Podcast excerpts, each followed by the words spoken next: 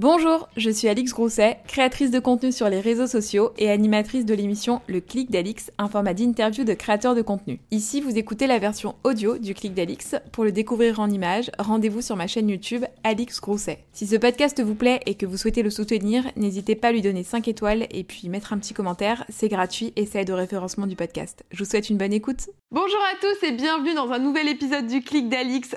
Aujourd'hui, je suis avec Mademoiselle Liv. Hello Comment ça va? Ça va très bien toi Oui, c'est cool parce que c'est la première fois que je reçois une créatrice de contenu qui fait du true crime. Cette phrase, tu sais que en préparant l'interview, je me suis entraînée à le dire. Je faisais true crime, true crime. C'est super difficile à dire. C'est pas possible de dire. True crime. Mais moi je le dis jamais parce que j'ai peur de me ridiculiser à chaque fois. Du coup je dis je fais de la vulgarisation criminelle sur YouTube. Ah bah voilà, j'allais te demander comment tu définirais ton contenu pour les gens qui ne te connaissent pas? Donc c'est la Vulgarisation criminelle sur YouTube. En réalité, je sais pas vraiment si le terme est exact et si le terme est officiel, Mhm. mais ça passe. Ça fait professionnel. Alors, Voilà. qu'est-ce que viennent chercher les gens euh, qui s'abonnent à ta chaîne en gros? Alors, ils viennent chercher du frisson, je crois. Euh, et à mon avis, c'est moins une question de se renseigner sur une affaire, de se documenter, euh, de connaître les faits, qu'une question tout simplement d'avoir, enfin, de se divertir en fait. hein. Mhm. C'est beaucoup de divertissement.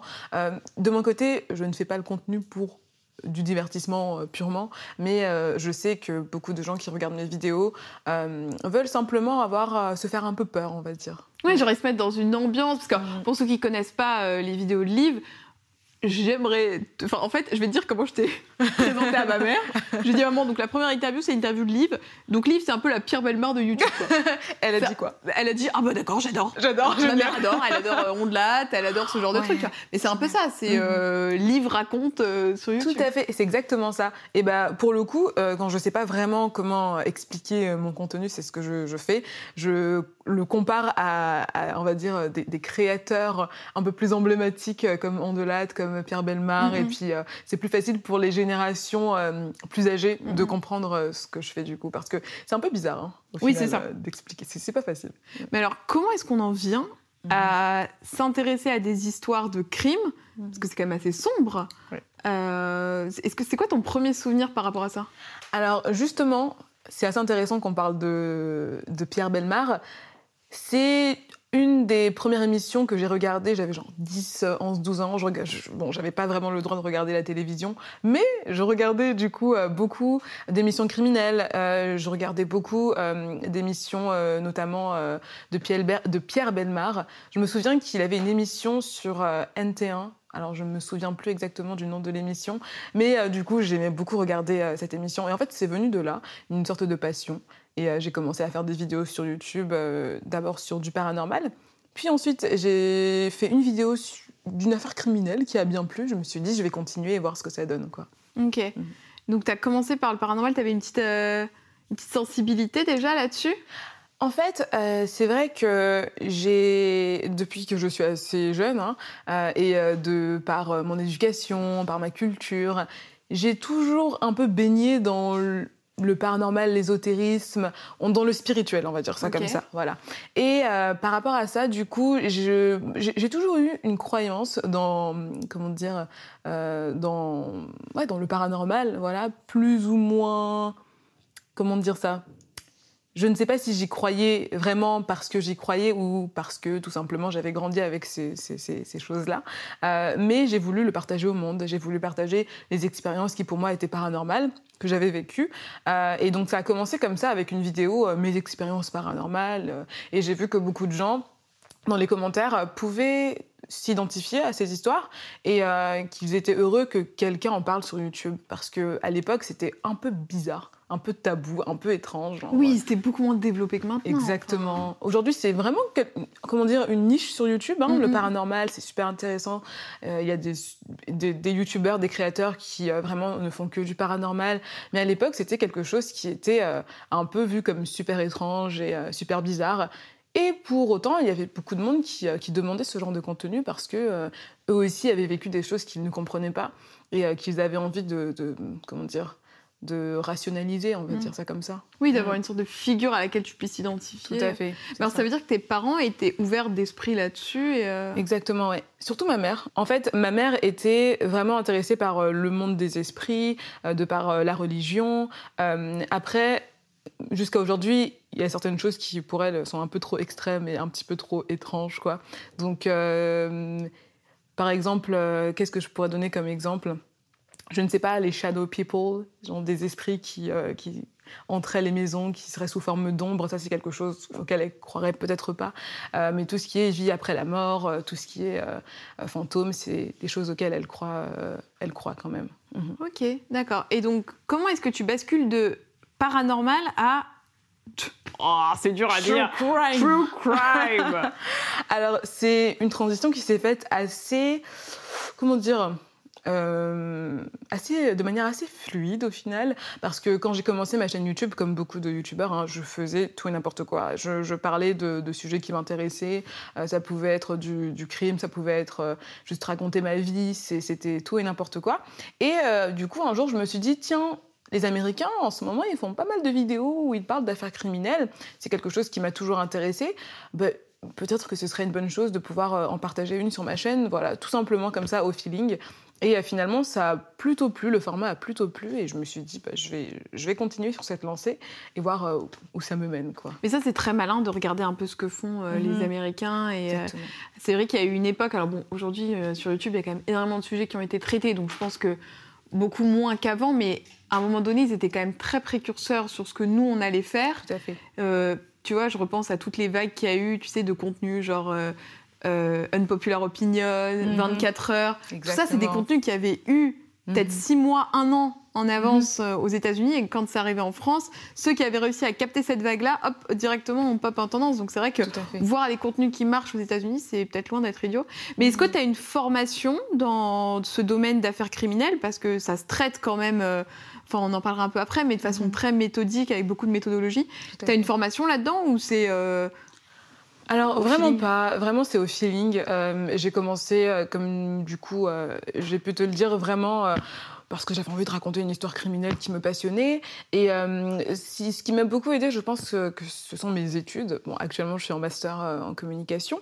Et euh, c'est vrai que, que ce soit la communication ou même mes études au lycée, j'ai du coup appris à être dans l'analyse. J'ai appris du coup à analyser des discours entre deux personnes. J'ai fait un peu de psychologie aussi. Donc, même si mes études ne sont pas comment dire, euh, directement liées à la criminologie, Mm. elles m'ont permis d'acquérir des, des compétences qui euh, me permettent euh, de, de- comment dire, d'analyser au mieux les affaires criminelles et, et voilà.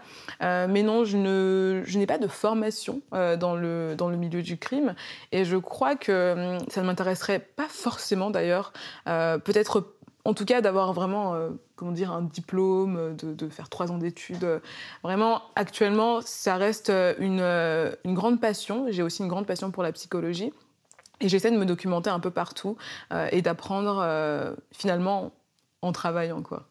Oui, puis est-ce que ça te permet pas aussi, le fait de pas avoir un diplôme, de pas non plus, tu vois, avoir cette posture d'experte, mais de rester un peu, euh, euh, comment dire, un peu euh, plus proche aussi ouais, de- de- vraiment d'être une nana qui fait ses vidéos sans se positionner en tant qu'experte. euh, Alors, c'est vrai que je suis assez d'accord avec ça, et je crois que c'est peut-être même essentiel euh, pour euh, mon audience de se dire.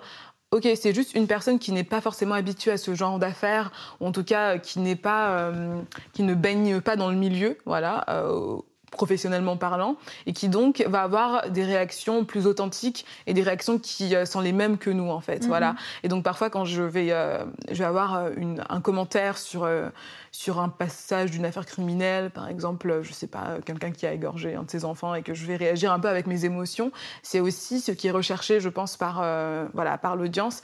Ils veulent, je pense que, comment dire, Oui, avoir de l'authenticité, enfin, du vrai ça, ressenti et pas ça.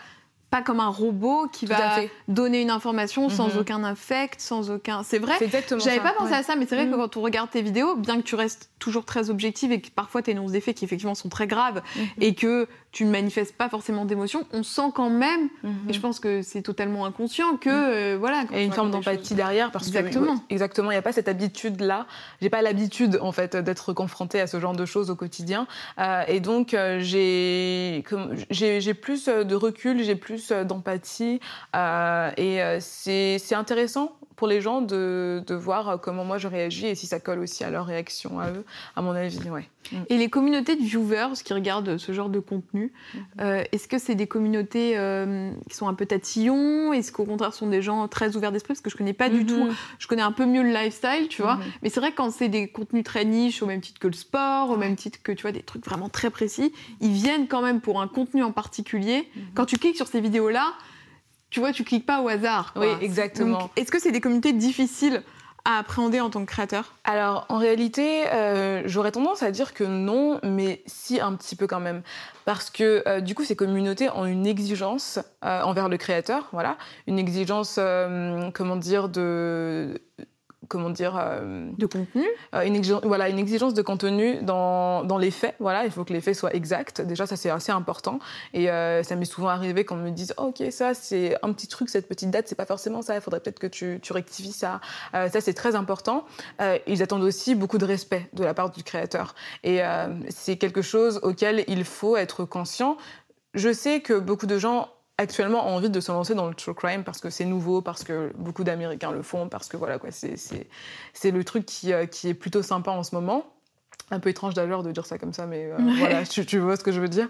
Et euh, beaucoup de gens ne réalisent pas que derrière, il y a tout un côté éthique à respecter. Euh, il faut aussi avoir une bonne intention aussi, je pense en tout cas, quand on fait ce genre de vidéo, parce que ça se voit vraiment à travers l'écran. En fait, quand on est juste là pour se dire bon bah je vais me faire mon argent en parlant d'affaires criminelles horribles, euh, il faut commencer, il faut réfléchir. En fait, il faut avoir une réflexion sur le pourquoi du comment je veux faire ce genre de vidéo. C'est super important à mon avis. Et alors, c'est quoi ton pourquoi du comment à toi?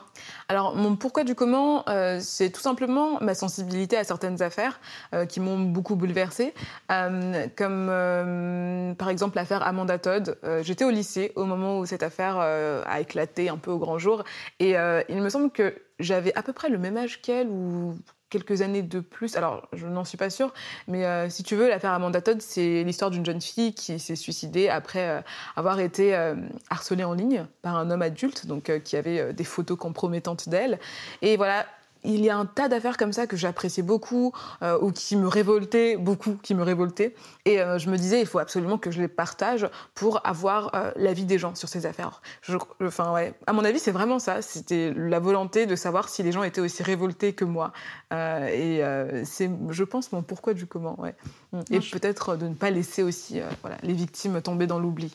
Il y a ce truc qui revient beaucoup, j'ai l'impression, dans les créateurs, en tout cas, qui font, euh, qui traitent des affaires criminelles, parce que souvent ils partagent aussi des avis de disparition. Enfin, mhm. Je pense qu'on arrive à savoir quand un pourquoi du comment est bon, quand ça va juste au-delà de la vidéo, tu vois, quand on voit que le créateur est vraiment investi euh, mm. en story, en post, autre que juste, tu vois, sur un truc où il peut gagner entre guillemets de l'argent et euh, Tout à fait. comme c'est rémunéré. Et entre les créateurs, est-ce qu'il y a une bonne ambiance? Parce que c'est vrai que vous êtes, euh, encore une fois, c'est un contenu niche, donc vous êtes tous entre vous, vous faites, c'est ce qui est assez paradoxal, c'est que vous faites le, vous traitez le même contenu, mais tous avec votre sensibilité différente. Mhm. Comment est-ce que tu gères ça? Est-ce qu'il y a des histoires de bataille d'ego? Est-ce qu'il y a une bonne entente? Ou est-ce que c'est un peu fake? Euh? Alors moi, je dirais qu'on a beaucoup de chance dans cette communauté. Euh, il y a une assez bonne entente. Hein. Donc vraiment avec, euh, je, bien sûr, je ne connais pas tous les créateurs, mais avec les créateurs les plus connus, en tout cas, on a même un petit groupe sur Twitter. voilà, on, on, ne se parle pas tout le temps, mais je trouve que l'ambiance est plutôt positive. Maintenant, euh, à mon avis, le problème vient peut-être des communautés parfois. Mais ça, c'est pour tous les types de créateurs. Hein. Euh, c'est euh, au niveau du... Puisque, comme tu le dis, puisqu'on fait souvent le même type de contenu, et parfois qu'à un mois d'intervalle, on va on va traiter le même sujet. Hein. parfois, effectivement, on ressent dans les commentaires une sorte de rivalité, de compétition, hein, de la part des, communautés des uns et des autres. Par exemple, des commentaires qui vont être de l'ordre de oui, c'est vrai que cette, ce créateur-là, il a traité cette vidéo vraiment mieux que toi, ou oui, moi je préfère ce créateur-là, ou Team un tel. Et ah ça, c'était encore il y a quelques années. Ah, aujourd'hui, c'est un peu plus cool à ce niveau-là. Et euh, c'est vrai que c'est un aspect de euh, mes vidéos que je n'apprécie pas beaucoup parce que on est constamment euh, mis en compétition entre nous, pas forcément par nous-mêmes, mais par les communautés. Voilà, ça peut arriver. Mais je dirais que c'est quelque chose qui est quand même assez rare et c'est quelque chose duquel j'essaie de me détacher un maximum. Je me dis, c'est mon travail, euh, ce sont mes mm. vidéos, j'ai un style particulier et je dois me concentrer avec, enfin, sur, ce, sur mes vidéos. Euh, à mon avis, euh, le plus important, c'est de se dire qu'on est sa propre compétition. Quoi. Mais c'est pas toujours facile. Mais alors, est-ce que tu regardes les vidéos des autres ou pas? Alors, justement, non. Pour pas t'influencer Exactement. En fait. J'essaie de pas être influencée euh, par euh, les autres créateurs. Donc, je suis abonnée à tous les créateurs, mais je ne regarde pas les vidéos euh, parce que, tout simplement, c'est vraiment trop facile de, même sans réaliser, d'emprunter le style de quelqu'un d'autre. Hein. Mmh. Et du coup, j'évite vraiment. Je regarde beaucoup d'Américains, par exemple, mais pas du tout de YouTubeurs français. Ouais. Et est-ce que dans votre petit groupe euh, ensemble, vous vous dites, genre, mhm. moi, je vais faire telle affaire, euh, tel jour, euh, pour éviter de sortir deux fois la même affaire ou pas Alors, du coup, c'est très intéressant comme question, mais ça, ça n'arrive jamais. Je suis très curieuse. Mais c'est vrai que ça n'arrive vraiment jamais. D'ailleurs, une fois, ça arrivait une fois, c'était assez drôle. c'était la youtubeuse Victoria Charlton, que tu connais peut-être, et moi-même, euh, nous avons sorti une vidéo sur la même affaire, la même semaine, je crois même le même jour ou à un jour d'intervalle et tout. Et euh, du coup, c'était euh, c'était assez comique, mais non, on ne s'était vraiment pas coordonné, pas du tout. Et on ne le fait jamais. c'est vrai que, bah, au final, on, beaucoup de gens pourraient penser que qu'on est un groupe un peu, un peu, comment dire, un peu soudé ou enfin qu'on ait une forme d'organisation, puisque finalement mm. on fait le même type de vidéos. Mais non, en fait, on est des créateurs comme les autres. Hein. et euh, chaque personne s'occupe de sa chaîne. Et euh, bien sûr, parfois, euh, on, se conseille, parfois, on, se parle pour, pour certains sujets. ça arrive parfois que des vidéos soient plagiées, par exemple, et qu'on en parle dans le groupe. Et ça, c'est vraiment très cool. mais sinon, non, il n'y a pas vraiment cette cohésion-là, à ce niveau-là. Puis il y en a beaucoup qui sont arrivés quand même je dirais, ces deux dernières années, mais là, je l'ai beaucoup vu cette mhm. année 2022, mhm. fin 2021.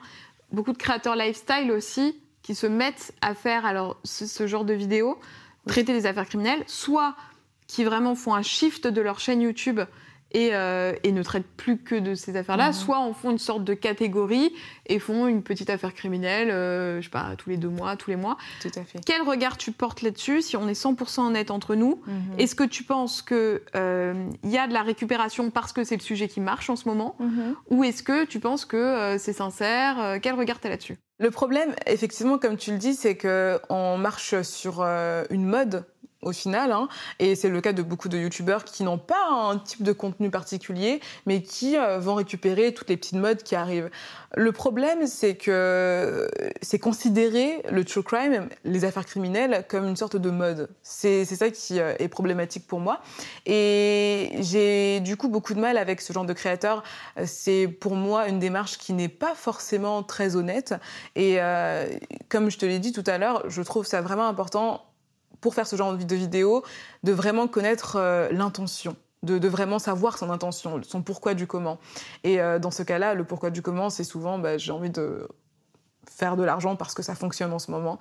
Et euh, j'ai beaucoup de mal avec ça, même si voilà, je n'en fais pas toute une maladie. Toute une généralité non plus. Exactement. Effectivement, il y en a qui ont aussi manifesté très tôt, tu vois, leur, mhm leur amour entre guillemets pour ce type de contenu en tout cas en tant que viewer tu vois et qui à un moment donné se sont dit bon bah, vas-y mm. je me lance. Aussi. Voilà mais euh, c'est vrai. À mon avis comme tu le dis euh, certains youtubeurs aussi peut-être euh, adoré ce genre de contenu auparavant, mais avaient peur de, de, de, faire ce genre de contenu, peur de la réception euh, auprès de leur audience.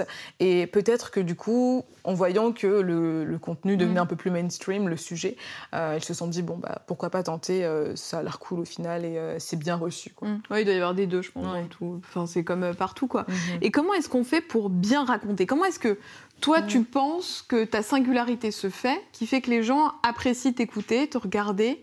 Tu vois, qu'est-ce qui fait ta petite différence? Alors, c'est difficile à dire, euh, c'est difficile de s'observer soi-même et de, de, dire, OK, ça, c'est ça qui euh, fait ma marque. Euh, on me l'a souvent dit, en tout cas, c'est ma manière de raconter. Donc, livre, tu racontes très bien, tu comptes bien, tu rends toutes les histoires intéressantes. Et depuis le début, je crois que c'est un peu ma marque de fabrique, hein, le fait que j'essaie de, de, de, raconter les histoires comme des histoires et pas juste comme une énumération de faits. Mm. Ça, c'est assez important pour moi. et j'essaie toujours d'écrire mes, mes scripts comme ça, voilà, pour que ce soit euh, intéressant à écouter et euh, aussi dans un souci euh, de, respect des victimes. À mon avis, c'est important d'écrire proprement, tout simplement, voilà, et de pas juste balancer les faits comme ça. Comment tu construis concrètement alors une vidéo? C'est mhm. est-ce que tu arrives un petit peu à timer combien de temps ça te prend? Est-ce qu'il y a mhm. un process?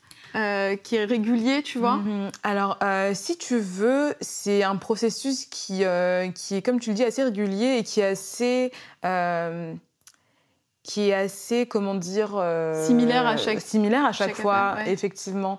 En fait, alors, pour écrire une vidéo, ça dépend vraiment. Ça, c'est le, ça dépend vraiment des semaines, ça dépend vraiment euh, du type de vidéo. une vidéo peut prendre une semaine à écrire, peut prendre un mois à écrire si tu as envie d'y consacrer un mois. tout comme elle peut prendre deux jours à écrire. En fonction vraiment, en fonction des sujets, ça change. et généralement, actuellement, pour les vidéos que je fais qui sont aux alentours de 15-20 minutes. Hein. Euh, ça peut être du 2-3 jours d'écriture. Voilà, c'est ce que j'ai en tête euh, comme ça, 2-3 jours d'écriture pour que ce soit vraiment bien propre, pour vérifier les informations aussi. Euh, et donc, ouais, ça, ça, ressemble à peu près à ça. Et après, pour l'écriture en elle-même, c'est hum, un processus un petit peu anarchique pour moi. C'est-à-dire que la plupart du temps, je regarde un documentaire, euh, je me dis, ok, cette histoire, elle a l'air très intéressante, enfin, il faut que j'en parle parce que quelque chose me, me, dérange ou quelque mhm. chose me fait tiquer. Euh, ensuite, euh, je vais écrire un script un peu à la manière, à la manière d'un script de film, quoi, avec les parties, la partie donc son, la partie image, ce que je vais ajouter. C'est très récent d'ailleurs, je le faisais pas beaucoup avant. ah, et tu documentes, ajoute un peu des petits Exactement. photos, des petits pour euh, rythmer aussi la vidéo. Exactement. Euh. C'est ce que j'essaie de faire. Donc du coup, puis même, tu sais, euh, si tu as vu certaines de mes vidéos, maintenant j'ajoute aussi des petites... des, petites citations au début de vidéo. Mhm. J'essaie d'aller vers un processus un peu plus cinématographique pour que la vidéo soit agréable à regarder. mais ouais, c'est un processus anarchique. En réalité, j'ai pas vraiment de de, méthode de travail. Généralement, je prends tout ce qui vient, je note et je remets euh, dans l'ordre, voilà, en fonction de, différents chapitres. Et c'est comme ça que ça se passe.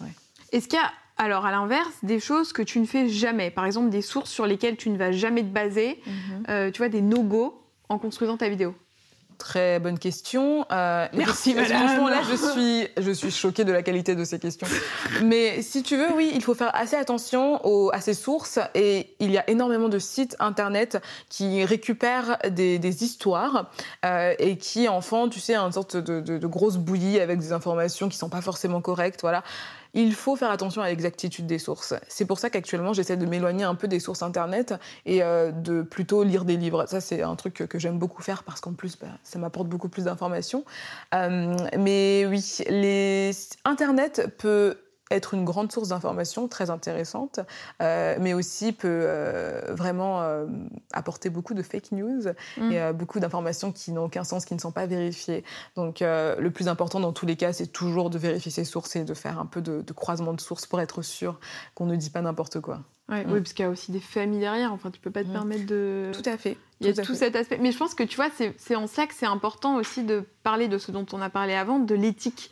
Parce que c'est vrai que là, à la différence de, tu vois, d'une mode comme, euh, comme je disais tout à l'heure, les vidéos genre je mange 24 heures comme, bon, en soi, euh, tout le monde peut le faire. Mais c'est vrai que là, il y a quand même cet aspect éthique, je mhm. pense, et c'est important de le dire aussi pour les gens qui veulent se lancer dans, dans le, le, crime, c'est que mhm. oui, mais attention aussi à ce qu'on dit, parce que là, pour le coup, on parle pas de, on parle de vraies personnes. Exactement. il y a des familles derrière. Ça, c'est très intéressant. Euh, et c'est quelque chose que j'ai réalisé finalement il n'y a pas si longtemps que ça. Bon, j'ai toujours eu cette démarche de respect, de faire attention à ce que je postais et de faire attention à la manière dont, je parlais des affaires criminelles. C'est quelque chose que j'ai toujours, euh, toujours souhaité faire. Euh, mais c'est vraiment très récemment, je crois que c'était en janvier, que je me suis rendu compte qu'il y avait vraiment des familles derrière, derrière ces, ces, affaires criminelles. j'ai voulu parler d'une affaire criminelle, l'affaire Christy Bamou. Donc euh, c'est un jeune homme qui, euh, qui, est mort dans des circonstances assez horribles euh, la veille de Noël. voilà, c'était assez horrible. Et du coup, en souhaitant faire cette vidéo, je me suis dit, ok, ce serait peut-être bien que je j'essaie de contacter la famille pour savoir si ça leur plairait que je fasse cette vidéo. Il faudrait peut-être que que j'ai leur approbation parce que je me sentais vraiment pas de faire cette vidéo sans avoir l'approbation. En plus, c'est une affaire euh, française, en tout cas, euh, euh, les, protagonistes sont francophones. Je me suis dit, essaie de te rapprocher de la famille pour une fois. Peut-être aussi qu'ils ont des choses à ajouter, peut-être qu'ils ont envie de, parler encore après tant d'années, voilà. et du coup, j'ai pu discuter avec la grande sœur ouais, c'était la grande sœur de, de, Christy, euh, et qui m'a dit du coup qu'effectivement, ce genre de vidéo, c'était très difficile pour eux à supporter. Euh, c'était euh, quelque chose qui, qui, auquel, en tout cas, ils ne souhaitaient pas prendre part, même si les vidéos étaient très bien faites, etc. Eux, ils ne souhaitaient pas participer du coup à ce genre de vidéos, puisque dans le passé, ils avaient été contactés par des médias un peu insistants, pas très éthiques, que du coup, voilà, ils voulaient totalement se détacher de ça. Et cette conversation m'a réellement tiqué et je me suis dit, ok, il y a un truc à faire. Est-ce que je devrais pas en parler sur ma chaîne YouTube? Est-ce que je devrais pas en parler sur les réseaux? Et là, je suis toujours en train de réfléchir à ça. Euh, c'est c'est super, super important de réaliser ça euh, pour toutes les personnes qui font du true crime, que vos vidéos pourraient potentiellement être vues par des familles de victimes, par des proches de victimes, et que c'est très sérieux en fait. C'est très sérieux. Et ça m'a. Ouais, mais tu sais, quand tu dis ça, ça me, ça me fait penser, c'est vrai que parfois dans ces vidéos-là, comme vous racontez des histoires, je sais pas, vous pourriez dire, euh, imaginons qu'on raconte l'histoire d'une nana qui s'appelle euh, Julie et qui est mhm. décédée. Euh, on va dire, bah, Julie au lycée n'était pas forcément appréciée mhm. parce qu'elle était un peu dans son coin, bref, mhm. n'importe quoi. Ben, c'est vrai que si c'est pas vrai, t'es de la famille et t'as envie de te dire bah non pour qui tu te prends en fait de, de dire ça et, et c'est vrai que ça prend son sens là dans ce que tu dis et donc chaque parole peut vraiment heurter fort euh, la sensibilité. Quoi. Tout à fait. Tu as tout à fait raison. Et surtout qu'au final, tu ne sais rien de la personne à part ce que tu peux lire en ligne d'elle. Quoi. Oui. Euh, ce qui, le plus intelligent dans ce cas-là, c'est de trouver des témoignages de la famille et de les retranscrire le plus fidèlement possible. Hein. Mm, mm. Comme ça, au moins, tu sais que voilà, tu, tu ne risques rien. Euh, mais parfois, dans certaines vidéos que j'ai pu voir, il y a beaucoup d'improvisation. Il y a beaucoup de détails qui sont ajoutés pour bah, créer un petit conte pour que l'histoire soit agréable à écouter mais finalement, tu ne peux même pas les vérifier, ces informations. Voilà. Et j'ai remarqué ça dans plein de vidéos, et euh, j'ai peut-être pu faire cette erreur aussi dans le passé, euh, en enjolivant certaines choses, ou je, ne sais pas vraiment euh, sous quelle mesure, mais je suppose que j'ai pu faire cette erreur. Et j'essaie vraiment au maximum maintenant de me rapprocher de la réalité et de me rapprocher bah, des sources les plus exactes. Comme ça, je, sais comment, il n'y a mm. pas de problème à ce niveau-là. Mais alors, ça prend quand même un temps fou parce que tu le mhm. disais, enfin plusieurs jours d'écriture, ensuite il y a le tournage, le montage. Euh, et en termes de rémunération, je me doute que ça doit pas être la niche mhm. la plus rémunératrice. Tout à fait. Alors, c'est vraiment pas la niche la plus rémunératrice, euh, d'autant plus que YouTube a eu plein de changements de, comment dire, euh, de politique. Enfin, je pense que tu, tu es au courant de ça. Euh, donc, parfois, mes vidéos vont être démonétisées, alors que le même type de vidéo, il y a quelques mois, n'avait eu aucun problème de mhm. monétisation. Donc, ce n'est pas la niche la plus rémunératrice. J'ai la chance de ne pas être, comment dire, de faire partie des créatrices dans cette niche qui font encore beaucoup de vues et c'est, ça me permet de vivre assez correctement quand même, voilà. Euh, mais on est très censuré, voilà. Plus que la rémunération, moi, ce qui me chagrine, c'est la censure que YouTube euh, impose sur les enfin, sur les, créateurs qui font du, true crime. Euh, c'est que pour moi, certains sujets sont vraiment importants. On doit vraiment en parler. et c'est pareil pour plein de, de c'est pareil aussi pour certains youtubeurs qui font de l'histoire, euh, qui vont parler de la Seconde Guerre mondiale et qui vont se voir, euh, qui vont voir leurs vidéos censurées. Quoi. C'est une chose qui est de plus en plus compliquée à gérer avec YouTube.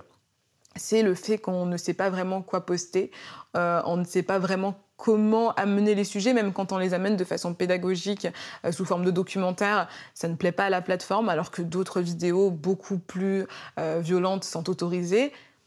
C'est un peu... Ouais. Quand tu dis censurer, c'est quoi? C'est moins mis en avant? Tout à fait. Alors déjà, c'est vrai que les vidéos sont moins mises en avant, euh, j'ai l'impression, en fonction en plus du, du, contenu. Certaines vidéos vont vraiment ne pas atteindre tous les abonnés, même ceux qui sont qui regardent les vidéos régulièrement. Oui, ça c'est quelque chose qu'on voit dans nos stades. Ça faut, mhm. faut, l'expliquer. C'est pas euh, quand on le dit. Quand on le dit, en mhm. fait, c'est que en, gros, il y a un petit chiffre où il y a écrit euh, la portée, le nombre d'impressions. Et imaginons, euh, je dis n'importe quoi, si tu as 100 000 abonnés, ça va te mettre en portée ou en impression 20 000. Mhm. Bon bah tu dis ok, il y a 20 000 personnes qui ont vu qui ont reçu la notif. Il y a, vraiment des chiffres en fait qui le prouvent que sur certains contenus, tu sais pas pourquoi. Tout à fait. Tu ne comprends pas pourquoi. Tu es vraiment super dépendant de l'algorithme.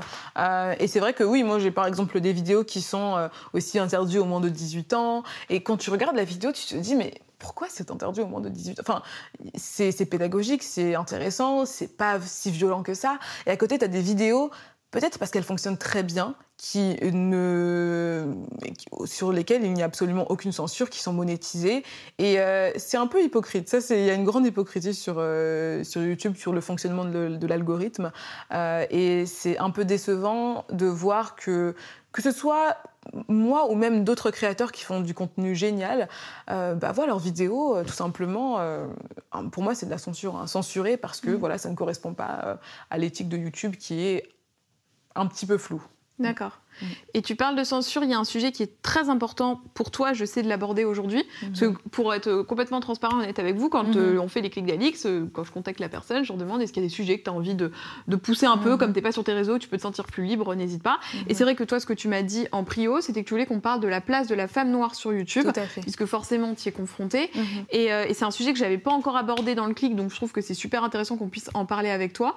et que justement, tu me parles de cette position-là. Est-ce que tu des difficultés auxquelles ne se heurte pas, euh, que ce soit une femme ou un homme blanc. Mhm. Euh, vas-y, je te laisse me, parler de ça et me dire ce que tu avais envie de, dire à propos de ça. Ça, c'est très intéressant. Justement, euh, je te remercie du coup d'avoir souhaité en parler parce que c'est quelque chose qui, revient, qui, qui, vient régulièrement me hanter depuis que j'ai commencé à faire des vidéos sur YouTube.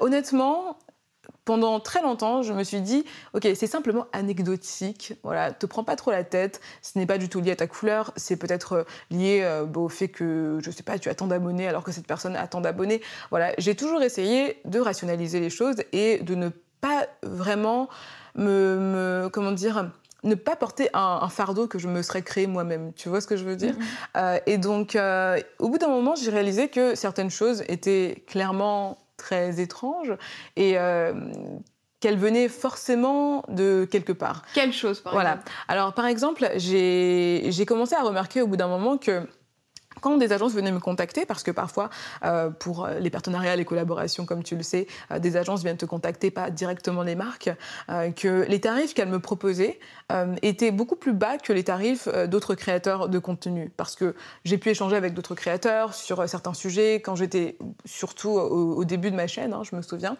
j'ai pris l'habitude d'échanger avec certains créateurs pour savoir si on me payait à ma juste valeur parce que c'est très difficile de savoir euh, quelle est ta, mm. juste valeur quand tu n'es pas euh, accompagné. Euh, et donc, j'ai commencé à réaliser qu'effectivement, on me payait beaucoup moins que d'autres créateurs. Je me suis dit, ok, c'est un peu bizarre, mais peut-être que c'est juste lié à mon contenu. Ensuite, j'ai fini par réaliser que d'autres personnes qui faisaient le même contenu que moi, mais qui n'étaient pas, qui n'avaient pas ma couleur de peau, effectivement, étaient aussi payées davantage que moi je me suis dit, OK, on va, on va continuer à voir si ça continue. Euh, et euh, avec le temps, j'ai euh, aussi réalisé que j'avais des opportunités qui étaient différentes de, d'autres personnes. il y a quelque temps, je me souviens, un article de magazine sur le true crime était sorti. Et si tu veux, alors qu'est-ce qui s'était passé? Il y avait trois youtubeuses qui avaient été du coup interviewées. Et parmi une de ces youtubeuses, il y en avait une qui ne faisait même pas de true crime. Au quotidien qui avait juste créé une catégorie sur sa chaîne pour en parler, qui aimait ça, etc. Donc pas de souci. mais je me suis dit, ok, c'est quand même bizarre, ça fait quelques années que je le fais et que je suis un peu reconnue dans le milieu, donc euh, pourquoi euh, on ne m'a pas contacté pour cette euh, interview? Donc ça, ça m'avait un peu tiqué et c'est des abonnés à moi sur Twitter qui m'ont arrobasé, qui m'ont dit mais pourquoi? Non, c'était Victoria, ah je me souviens, c'était Victoria qui avait vu l'article et qui, qui avait un peu comment dire, interpellée. Euh, Qui avait tweeté par rapport à ça, je me souviens. Exactement, ouais. Et euh, elle avait dit, mais c'est trop bizarre, euh, Liv a fait des vidéos depuis super longtemps, pourquoi vous ne l'avez pas contactée? Vous avez contacté cette youtubeuse-là qui, elle, vraiment fait des vidéos true crime à l'occasion, ce n'est pas son contenu principal. et moi, honnêtement, quand j'avais vu cet article, en premier lieu, j'avais juste été en mode, enfin, ok, oh cool, c'est un article. Et c'est quand Victoria, finalement, a fait ce tweet, je me suis dit, si Victoria le voit, il y a, peut-être quelque chose derrière. Donc il y a de ça. Euh, il y a de nombreuses fois aussi où, euh, malgré le fait que j'avais un nombre de vues ou un nombre d'abonnés euh, supérieur à, d'autres créateurs, j'étais toujours un peu mis en arrière. Voilà, sur plein de projets où on allait me contacter en dernier. je parle dans la niche true crime, hein, parce que peut-être aussi j'avais pas le visage qui correspondait. Je, je porte des locks, etc. Je ne sais pas vraiment, mais il y a eu en fait une sorte de d'accumulation de choses qui m'ont fait me dire ok, c'est peut-être un facteur à un certain niveau. Euh, je ne sais pas. je ne sais pas à quel point ça détermine euh, ma réussite dans certains projets ou euh, mon implication dans certains projets, mais c'est un facteur, j'ai l'impression. Donc voilà. Et comment est-ce que ça tu le gères aujourd'hui? Est-ce que tu le, est-ce que tu l'exprimes clairement? Mm. parce que c'est du racisme il hein, n'y a pas de a pas d'autre c'est clair. Alors honnêtement euh, si tu veux l'année dernière j'ai eu un petit peu de mal avec ça. J'ai eu une période un petit peu compliquée avec ça. C'était en octobre novembre à la sortie de mon livre euh, où euh, on a eu beaucoup de mal à me trouver des, des, des places pour des dédicaces de mon livre etc et moi dans ma tête j'étais en mode ok je sais pourquoi c'est pas grave voilà. Et en parallèle il y avait une autre créatrice qui sortait un livre aussi et qui a eu beaucoup de, facilité à trouver euh, euh, des, lieux de dédicace. Donc vraiment, honnêtement, euh, à ce moment-là, je crois que j'étais très fatiguée. et j'ai, c'est ressorti un petit peu. je me suis dit, ok, il y a forcément un problème, c'est forcément ma couleur, ou je ne sais pas comment, je ne saurais pas vraiment comment le, le, le, définir, mais je le ressens en fait. Voilà, je le ressens. Et euh, du coup, j'étais très très mal et je n'en ai pas beaucoup parlé, euh, que ce soit sur les réseaux ou ailleurs, euh, parce que j'avais pas vraiment envie qu'on me dise, ok. Liv, arrête, t'es en train de t'auto-victimiser, tu vois. J'essaie vraiment de, de parler, de m'exprimer quand j'ai l'impression que, ok, là, c'est certainement lié à ma couleur de peau. Et donc du coup, euh, tout simplement, j'ai euh, pris sur moi, en fait, j'ai pris sur moi, parce que j'avais envie de continuer à bosser. Je n'avais pas envie que ça détermine euh, toute mon identité. mais tu vois, je trouve ça horrible. Mhm.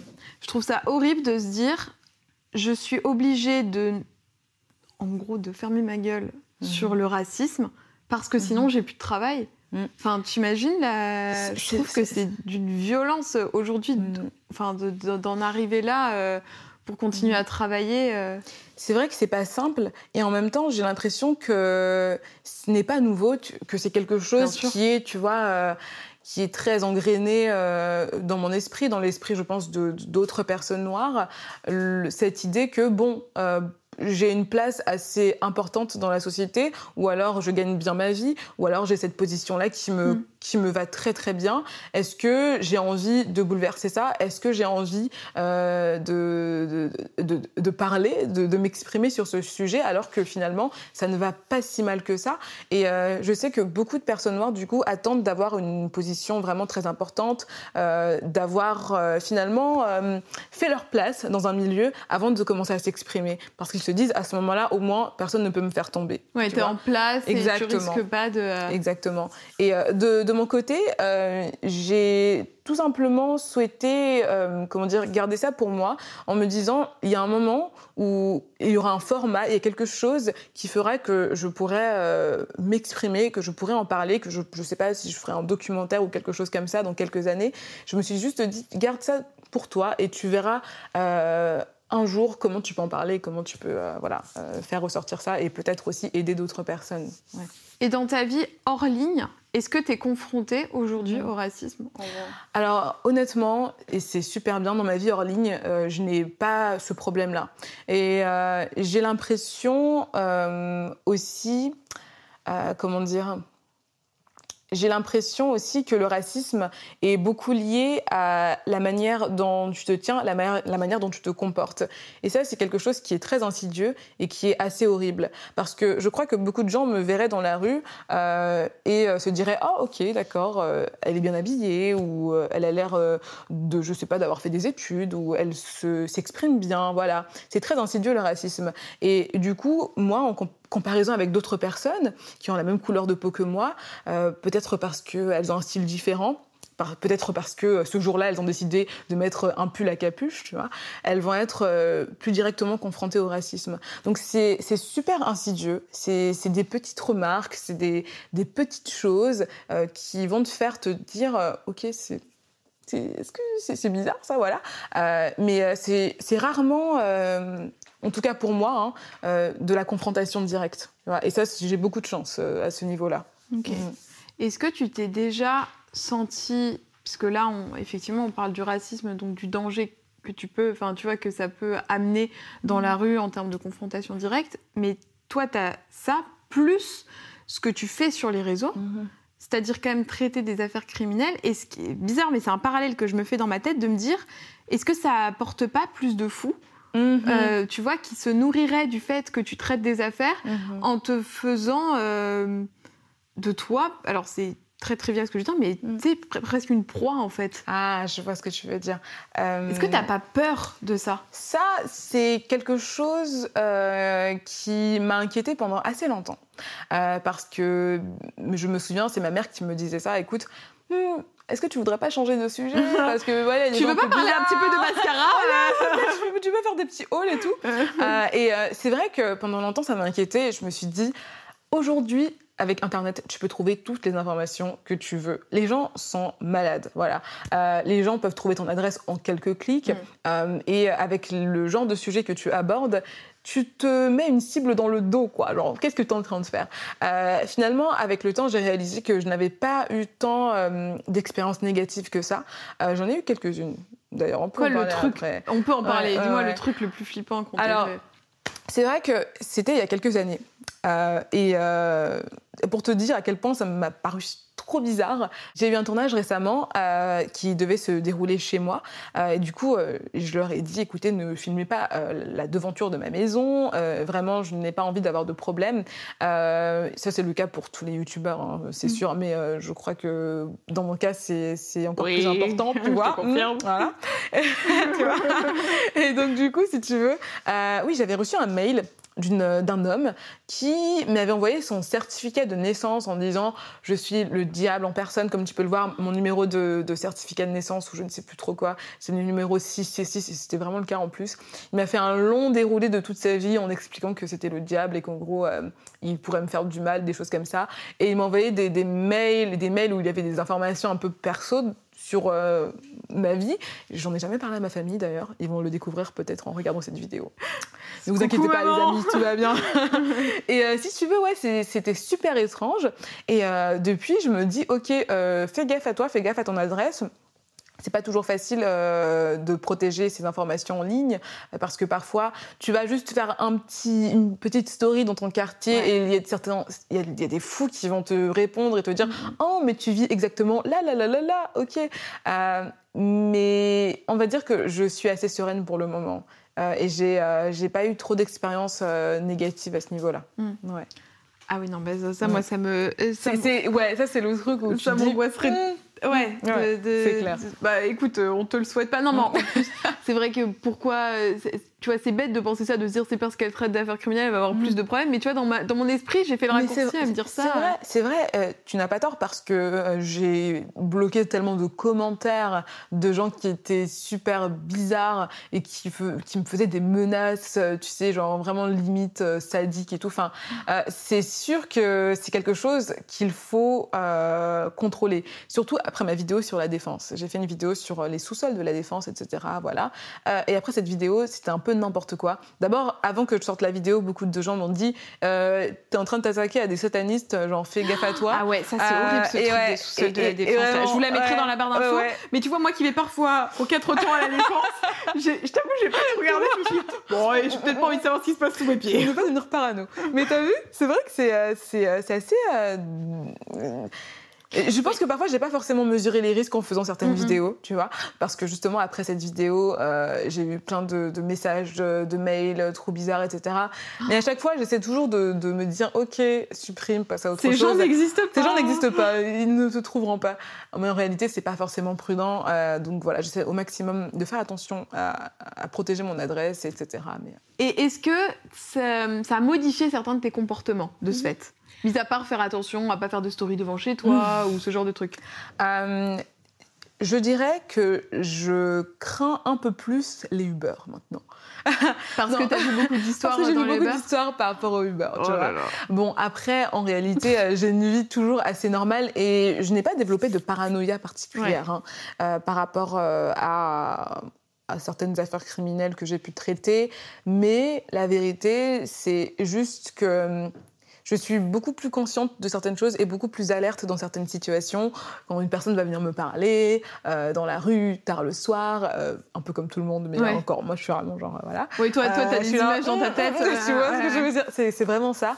Euh, et en fait, c'est vrai que j'ai plus tendance à imaginer le pire des scénarios maintenant, à me dire, ok, ok, là, le Uber a pris euh, la gauche plutôt que la droite, qu'est-ce qui va se passer?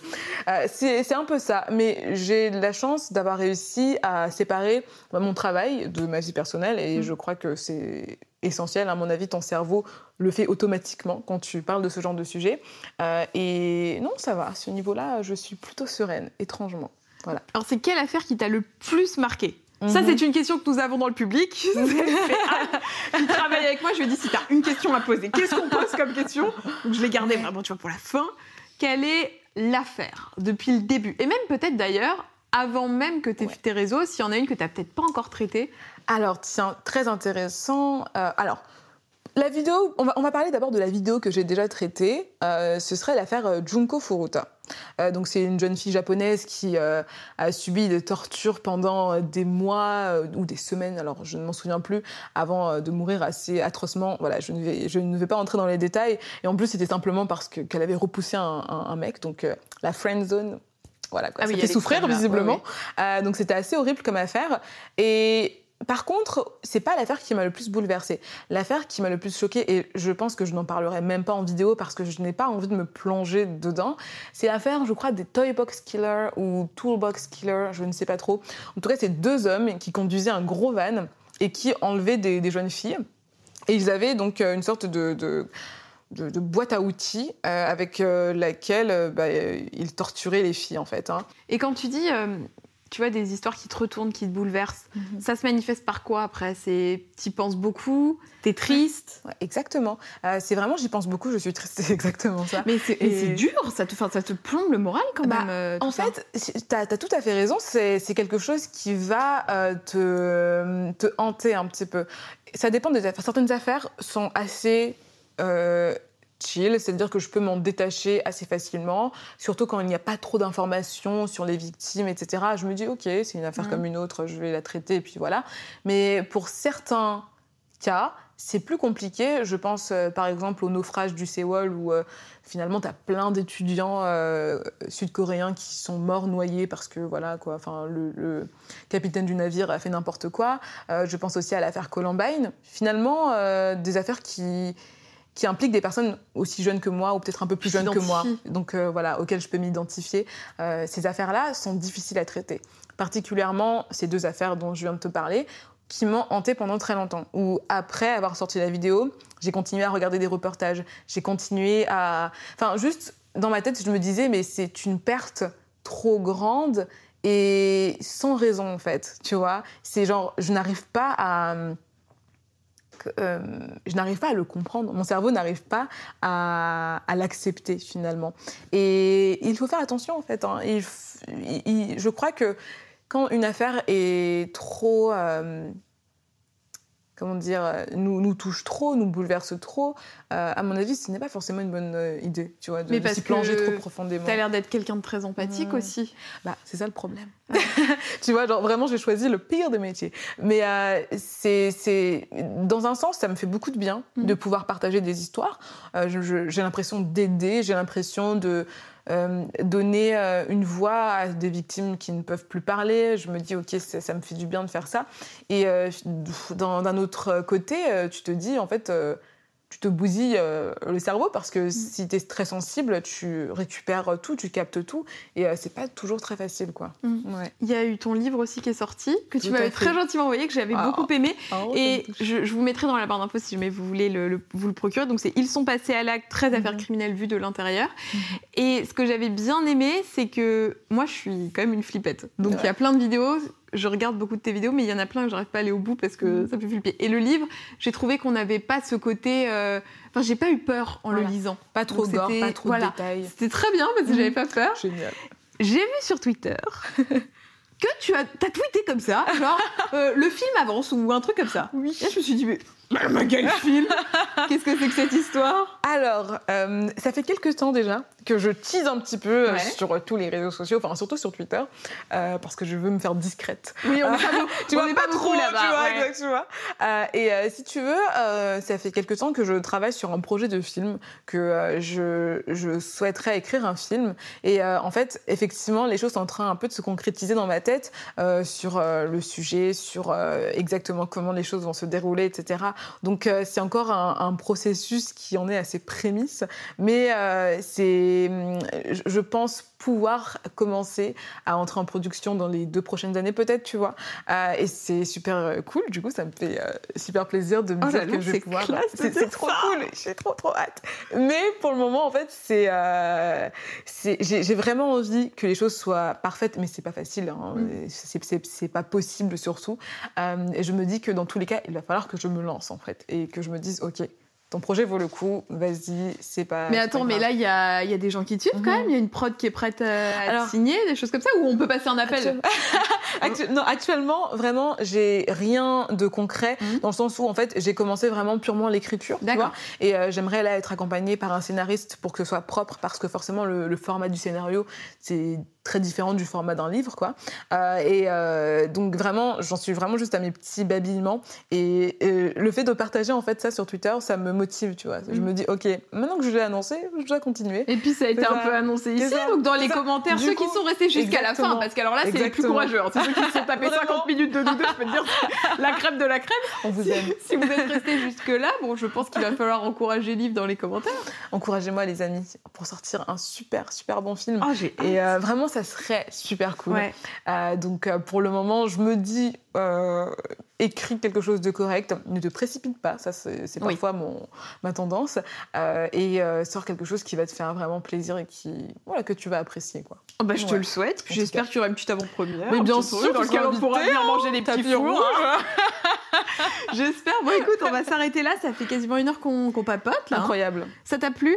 Ça m'a plu, mais on dirait même pas que ça fait une heure. Bah écoute, je suis contente. Si le temps passe vite, je suis contente. Il y a une petite tradition à la fin des interviews, c'est que tu mentionnes un créateur que tu aimerais bien voir à ta place, soit quelqu'un que oh. tu connais et que tu apprécies, soit quelqu'un que justement tu ne connais pas et que tu aimerais bien voir euh, mmh. ici. Donc je te laisse, la caméra est pour toi, madame. Je vais essayer de réfléchir. Ah une créatrice que j'aime beaucoup, qui est une petite créatrice, euh, qui fait des vidéos qui sont incroyables, euh, qui mériterait d'avoir un peu plus de visibilité, c'est Mariam. Elle s'appelle Mariam. Euh, elle a de très beaux cheveux. Hein. Euh, et euh, je pense que son, son, contenu est très créatif. Elle se donne beaucoup dans son montage. Et ça lui ferait du bien, à mon avis, d'avoir un peu plus de visibilité. Donc, et eh ben, on vous met ses réseaux sociaux dans la barre d'infos. Tout ce dont tu as parlé, Liv. Je vais essayer de vraiment bien documenter la barre d'infos. Donc, toutes les vidéos, le lien pour retrouver le livre, tous les réseaux sociaux de Liv. De toute mhm. façon, hop, ça s'affiche là. Les miens juste là. Venez aussi nous suivre sur Instagram et puis sur YouTube. N'hésitez pas. nous, on vous fait des très très gros bisous et on vous retrouve très très vite. On vous attend dans les commentaires. Ciao Ciao J'espère que cet épisode vous aura plu. Si tel est le cas, il y en a encore plein d'autres à découvrir sur cette page de podcast. Bonne journée